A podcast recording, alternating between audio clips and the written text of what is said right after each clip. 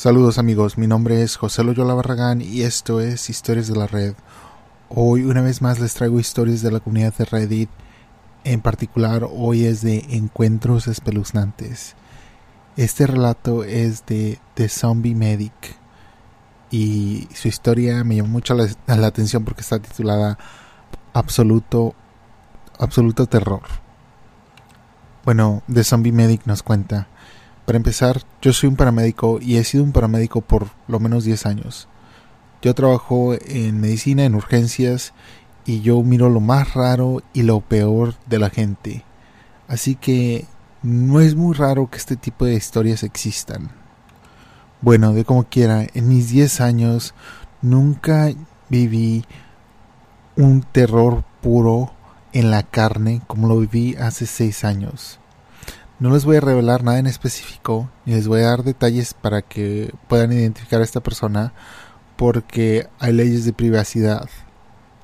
Esto pueda que sea un poco largo, pero espero que valga la pena. Hace seis años me mudé a otra ciudad para el trabajo.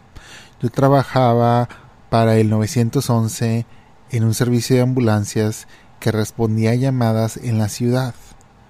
Y bueno, este era un condado donde había otros pueblos chiquitos, pero yo vivía en una ciudad. Esta ciudad no era muy grande, tenía pues un poco menos de 100.000 personas. Trabajar para este servicio requería que nosotros trabajáramos un turno de 24 horas y particularmente no estábamos muy ocupados. Tal vez nos llegaban 5 a 10 llamadas en el turno de 24 horas. Generalmente yo podía dormir un buen tiempo en la noche. La ciudad estaba en un ambiente un poco malo, había una industria petrolera que había empezado a trabajar aquí y eso atraía a mucha gente de todo el país para que vinieran a trabajar con la industria petrolera. Una noche en enero, yo y mi compañero recibimos una llamada de un pueblo que era el vecino de la ciudad donde estábamos. Era más o menos las 2 de la mañana cuando llegó la llamada y la única información que nos dieron es de que una persona en un apartamento le había llamado al 911 después de que escucharon al vecino de abajo gritar por ayuda. Así que inmediatamente respondimos con pocos detalles. Cuando llegamos a la escena, la policía y el departamento de bomberos ya estaban ahí y estaban preparándose para entrar, así que entramos con ellos. La persona que le había llamado al servicio de urgencias estaba ahí y nos señaló qué apartamento era de donde ella escuchó los gritos. Intentamos tocar la puerta primero para ver si alguien nos podía contestar, pero nadie contestó. Después el departamento de bomberos se prepararon para abrir la puerta a la fuerza. Bueno, afortunadamente el dueño de los apartamentos vino y nos dio las llaves para entrar a la unidad. Una vez que abrimos la puerta, el sentimiento espeluznante empezó a llegar a mí. El apartamento estaba totalmente oscuro, no se podía ver nada. No había ninguna luz en toda la casa. La policía entró primero con lámparas, así que la seguimos. Cuando estábamos viendo alrededor del apartamento, vimos la cocina, vimos el comedor y todo parecía como una bodega llena de basura. Y no estoy exagerando cuando les digo que había más o menos un metro y medio de montañas de basura, comida y platillos en la cocina y también en, la sala. Pero en la sala eran revistas, ropa y basura. Esto significaba de que aquí había un pasillo muy estrecho que teníamos que navegar por el apartamento.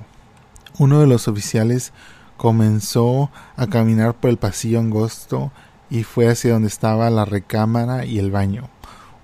Uno de los oficiales también se paró en el baño. Eh, en la puerta del baño, por debajito de la puerta, veíamos que estaba saliendo una luz. El oficial abrió la puerta y solamente se mantuvo ahí parado en el pasillo. Con un tono seco dijo, ella está aquí. Así que me dirijo al baño y entro. Lo primero que veo una vez que entro es oh, esta luz que se me hacía muy peculiar en el baño. Es una luz muy pálida, amarilla, y como que está saliendo de una sola bombilla del techo que parece más como una lámpara de calor, como esas que solían ponerse en los baños antes. La vibra de la luz era rara. La luz de esta bombilla daba una vibra rara, es, era casi como si fuera luz natural. La segunda cosa que noté de este baño es de que no había absolutamente nada en el baño. No había tapetes, eh, el inodoro no tenía cobertura, no había toallas, no había cosillas, no había nada de nada. Estaba vacío, con una excepción. Un tocador que contenía el fregadero. En la parte superior, en el tazón del fregadero, había aproximadamente 20 o 30 botellas de maquillaje apiladas. Algunas se abrieron y se filtraron, causando que hubiera polvos y líquidos por todas partes. Lo último que noté fue el cuerpo de una anciana desnuda en la tina. Mientras me acerco, puedo verla acostada del lado de costado, casi en posición fetal. Su piel está pálida y hay unos 20 centímetros de agua en la tina. Mirando su cara, sus ojos están cerrados y su cabeza está contra el fondo de la tina, con su boca y nariz completamente sumergidas abajo del agua. Mi compañero se para detrás de mí y me dice que tal vez deberíamos llamarle al forense e informarle del cuerpo. Dos oficiales también entran en el baño detrás de mi compañero Así que ahora hay cuatro personas en este baño pequeñito y yo estoy al lado de la anciana en la tina. Y siendo yo la persona que soy, decido ser diligente y asegurarme de que esta mujer ya falleció. Así que me hinco al lado de la tina, estiro mi brazo y pongo dos dedos en su cuello para sentir su pulso. Y en un instante cuando hago esto, sin algún aviso, esta mujer rebota de la tina con la agilidad de un gato feroz. La única reacción que tengo es de que soy capaz de pararme inmediatamente y pues nada más me quedo ahí parado y la empiezo a ver. Y ella me mira a mí los ojos bien abiertos antes de que ella empiece a gritar. Y entonces me empieza a gritar se intenta cubrir con sus manos lo más que ella puede mientras está sentada ahí en el agua y yo empiezo a ver alrededor del baño y me doy cuenta de que todas las personas que estaban conmigo se salieron corriendo del baño y ya no tengo ningún alma detrás de mí. Así que me armo de valentía, intento de calmar a esta mujer, le explico quién soy y la razón por la que estoy aquí. Ella niega de que haya gritado y me dice que todas sus mañanas ella hace esta rutina donde se pone bajo el agua en la tina, porque tiene una condición médica y el agua caliente le ayuda a el dolor de sus huesos.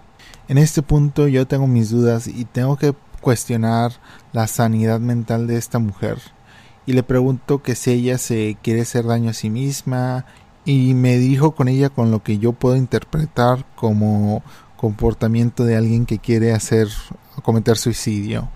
Ella niega todo esto. Los siguientes pasos son determinar su capacidad mental para asegurar de que ella está en una buena condición de la mente y de que puede comportarse de una manera razonable y apropiada y hacer decisiones correctas.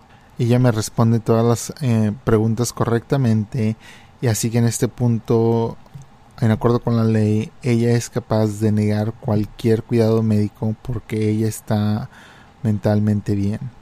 Le pregunto que si ella por lo menos me daría permiso de revisar sus signos vitales para asegurarme de que ella está en buena condición de salud y lo puedo anotar en mi reporte.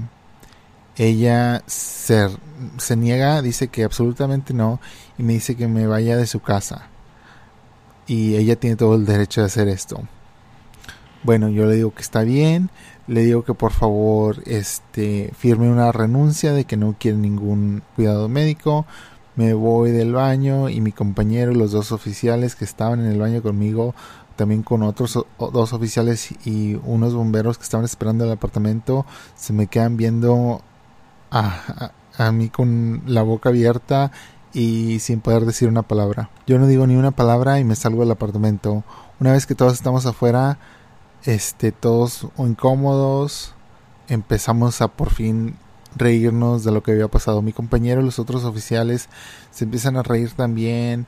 Y yo pensé que me iba a hacer del 2 ahí en el apartamento. Mi compañero me dijo después de que todo lo que recuerda es que la vio que se movió y que me dijo a mí decir, ay diablos, que realmente yo no recuerdo eso y que empezaron a correr del baño. Yo deseo que pudiera haber dicho que nunca vi a esta mujer otra vez, pero eso no es cierto. Si disfrutaron de esto, déjenme saber para decirles la segunda parte. Y amigos, no se preocupen que vamos a ir directamente a la segunda parte. Bueno, la mujer de Latina parte 2. Y dice, bueno, como les dije, después de esta llamada yo pude reírme del incidente una vez de que mi corazón dejó de palpitar. Y me di cuenta de que pues Probablemente nunca voy a volver a ver a esta mujer en mi vida y eso me hacía sentir mejor. Y le dije la historia a mi familia varias veces, amigos, compañeros de trabajo, solamente porque realmente me impactó cómo sucedió esto. Esta parte de la historia solamente se la he contado a un par de personas, ah, porque la mayoría de la gente tal vez no puedan eh, procesarlo o no tienen el estómago para escuchar esta historia. Así que por aviso, esta tiene un poco de contenido gráfico.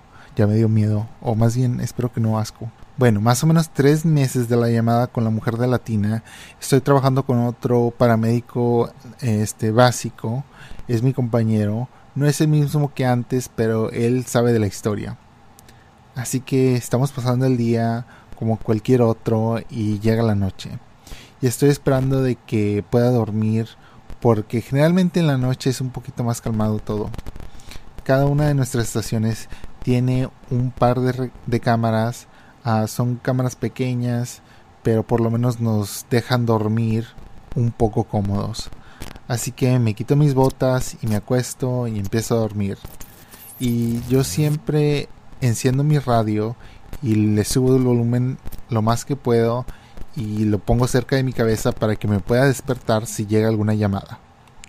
Y claro que sí, empieza a llegar el sonido de que tenemos una llamada en el radio y yo me despierto. Miro el reloj y son aproximadamente las 4 de la madrugada. Llegan por el radio este un pedido de una ambulancia que vayamos a revisar a un individuo que no se le ha visto o escuchado por algún tiempo. Yo y mi compañero nos levantamos, nos ponemos las botas y empezamos a responder a la dirección. Así que empezamos a llegar más eh, cercas a esta dirección y yo empiezo a reconocer el área. Antes de ver a qué edificio vamos, le digo a mi compañero, juro a Dios que si es esta otra vez esta mujer, y él se empieza a reír y continuamos manejando y llegamos a la escena de la llamada y claramente el mismo edificio. En este punto mi cabeza empieza a dar vueltas otra vez. Ya hay unos oficiales aquí en la escena y nos salimos de la ambulancia y uno de los oficiales viene y me dice estamos aquí para ver si esta mujer está bien. Esta mujer que vive aquí tiene un amigo que trabaja en una gasolinería este amigo dice que esta mujer viene a visitarlo cada día, pero que no lo ha visto. No ha visto él a la mujer por unas cuantas semanas, así que llamó al 911 para ver si podíamos ayudar. El oficial también me dice que hay un olor que viene de este apartamento. Si ustedes trabajan para servicios paramédicos y ya lo han hecho por un tiempo, ustedes ya deben de saber qué significa esto y si no saben, ahorita les voy a comentar. Le pregunto a la oficial que si está familiarizada con este caso o con la persona, la mujer que vive aquí la última vez que vinimos a hacer una visita, o si ha escuchado la historia de la última vez. La oficial me dice que no, pero que dos de sus compañeros que están atrás de ella estuvieron aquí en la última vez que nos llamaron. Y sí, veo que están ahí atrás riéndose, pero no están diciendo ni una palabra. Así que yo le cuento al oficial quién es esta persona y cómo fue la última vez que nos vimos con ella. La oficial entonces nada más levanta una ceja y dice, ok. Así que nos acercamos al complejo, entramos al edificio y cuando abrimos la puerta principal del edificio inmediatamente te llega el olor. Este olor está penetrando todo el complejo. Así que caminamos hacia abajo de las escaleras y llegamos al apartamento de esta mujer. Yo toco en la puerta algunas cuantas veces y grito urgencias, ambulancia y no hay ninguna respuesta. El oficial entonces también golpea la puerta, no tiene ninguna respuesta. Entonces intentamos otra vez hablarle al dueño para que nos diera acceso al apartamento, pero él no puede, no está disponible.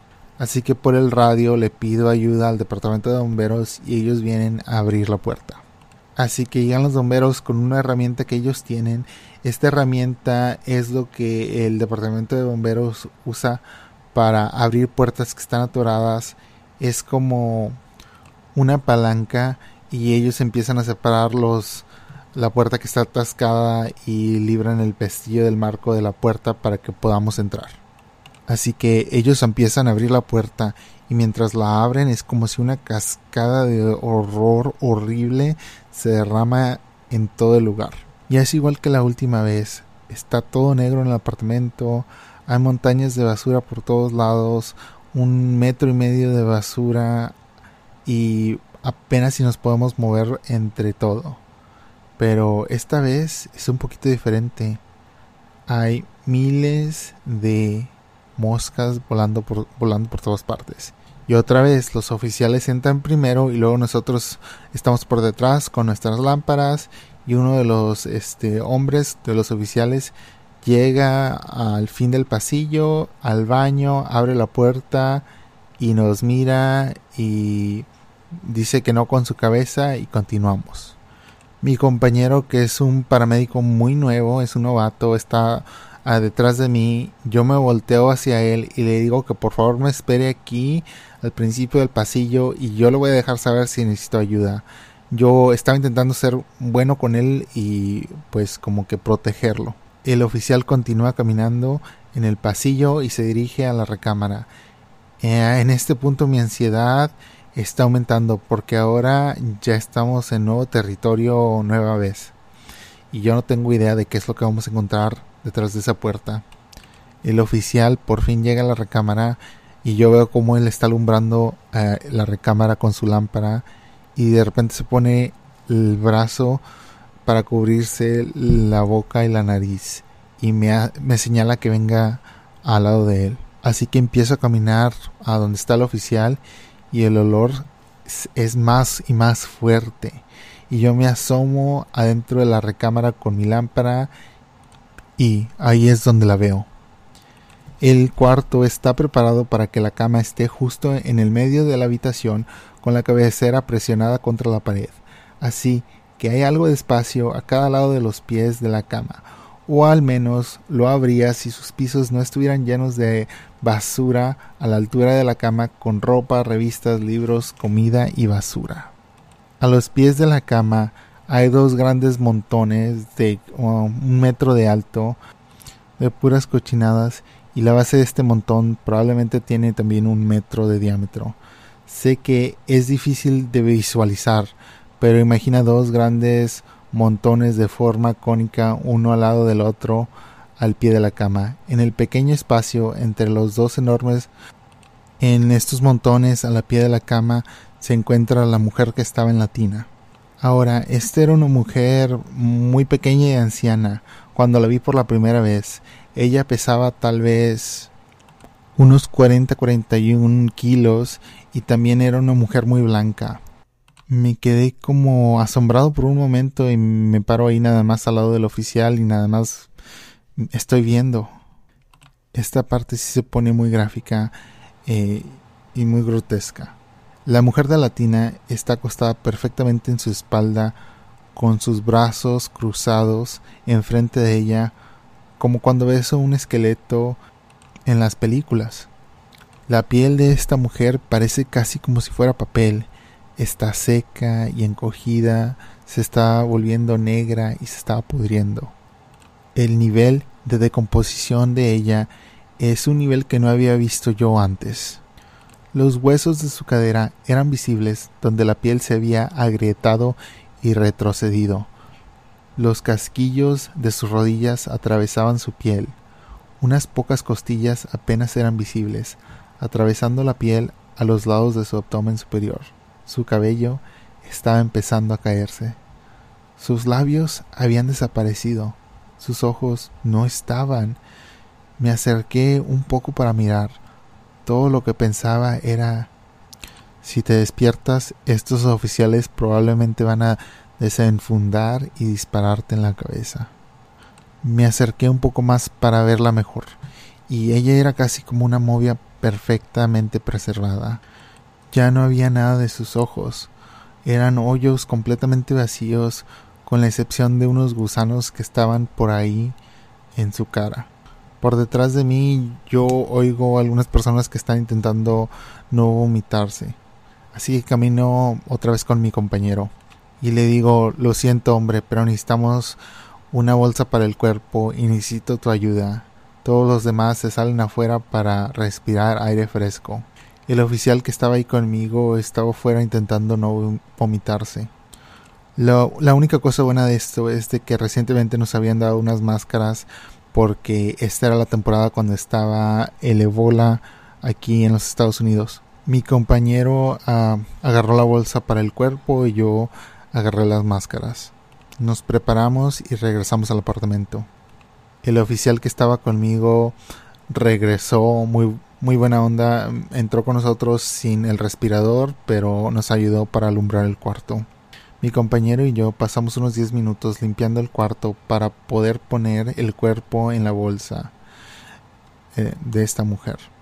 Bueno, una vez que teníamos suficiente espacio, la parte rara vino después. Cuando estás lidiando con un cuerpo que ya está en muy descompuesto, eh, es muy difícil que no se quiebre. Así que intentamos moverla con mucho cuidado para no quebrarla. Pero no sabíamos por qué ella estaba atorada, no la podíamos mover y no sabíamos qué es lo que estaba pasando. Yo estaba por su cabeza y mi compañero estaba por sus pies. Puse mis brazos en su espalda y cuello para apoyarla para que no se quebrara y me agaché para ver qué es mientras la levantábamos para ver en qué estaba atorada, pero mientras la estábamos levantada y vi qué es lo que era, ya era demasiado tarde. Cuando la levanté, la piel de su espalda estaba pegada a la alfombra, así que cuando la levanté, empezó a despegarse de sus costillas y su columna vertebral. No teníamos otra opción ya que no podíamos cortar la alfombra en ese momento. Cuando la levantamos toda la piel se desprendió de su espalda y se quedó pegada al suelo, casi como un contorno de tiza enfermo, que es cuando lo vi, lo que parecía como un millar de gusanos arrastrándose por el interior de su piel entre la piel y su espalda. Así que la movemos a la bolsa sin quebrar nada y una vez en la bolsa la llevamos a la ambulancia y la transportamos a una casa de funerales ah, con nuestras ventanas hacia abajo porque el olor era muy potente y encendimos la, la ambulancia para que pudiéramos ir para allá lo más pronto posible. Y bueno, esa es mi historia de la mujer en latina. Perdón por todos los detalles asquerosos. Supongo que ella probablemente murió muy pronto después de que la fuimos a visitar la primera vez y de que probablemente fuimos las últimas personas en verlas con vida. Wow, así que ellos fueron las últimas personas en ver a esta mujer con vida. Qué horror. Ah, supongo que es, no sé ustedes, pero cada vez que veo una película de acción o de terror o de lo que sea, siempre pienso, o ustedes saben, cuando leen algo de historia y hay algún masacre en algún lugar, debes de pensar en esto, ¿verdad? Y generalmente, pues sí, hay como que, no sé cómo decirlo, pero cuando asesinan a alguien y vienen las personas a limpiar, es rápido y ha de ser igual de aterrador, igual de espeluznante, pero algo así en este nivel de descomposición casi me lo puedo imaginar. No sé, ah, no sé. Una vez en mi vida que ya me lo iba a ser paramédico, pensé, tal vez podría ser paramédico. Pero sé que enfermeras ah, hacen mucho muchas cosas en la clínica que tal vez podría ser considerado asqueroso, pero no sé si enfermeras, enfermeros tengan que lidiar con algo así. Me imagino que esto solamente son los paramédicos porque esto es muy... Es alguien en la casa, no en un hospital ni clínica. Es alguien en una casa que falleció sin que nadie se diera cuenta. Eso es horrible. Y creo que eso sí pasa aquí, por lo menos en los Estados Unidos, muy frecuentemente, lamentablemente. Ah, qué horror. Qué horror amigos. Creo que hasta aquí lo vamos a dejar porque no creo que tenga el estómago para leer otra historia. Así que yo soy José Loyola Barragán, esta es Historia de la Red y que ustedes tengan uh, un buen día y nos vemos en la próxima. Adiós. you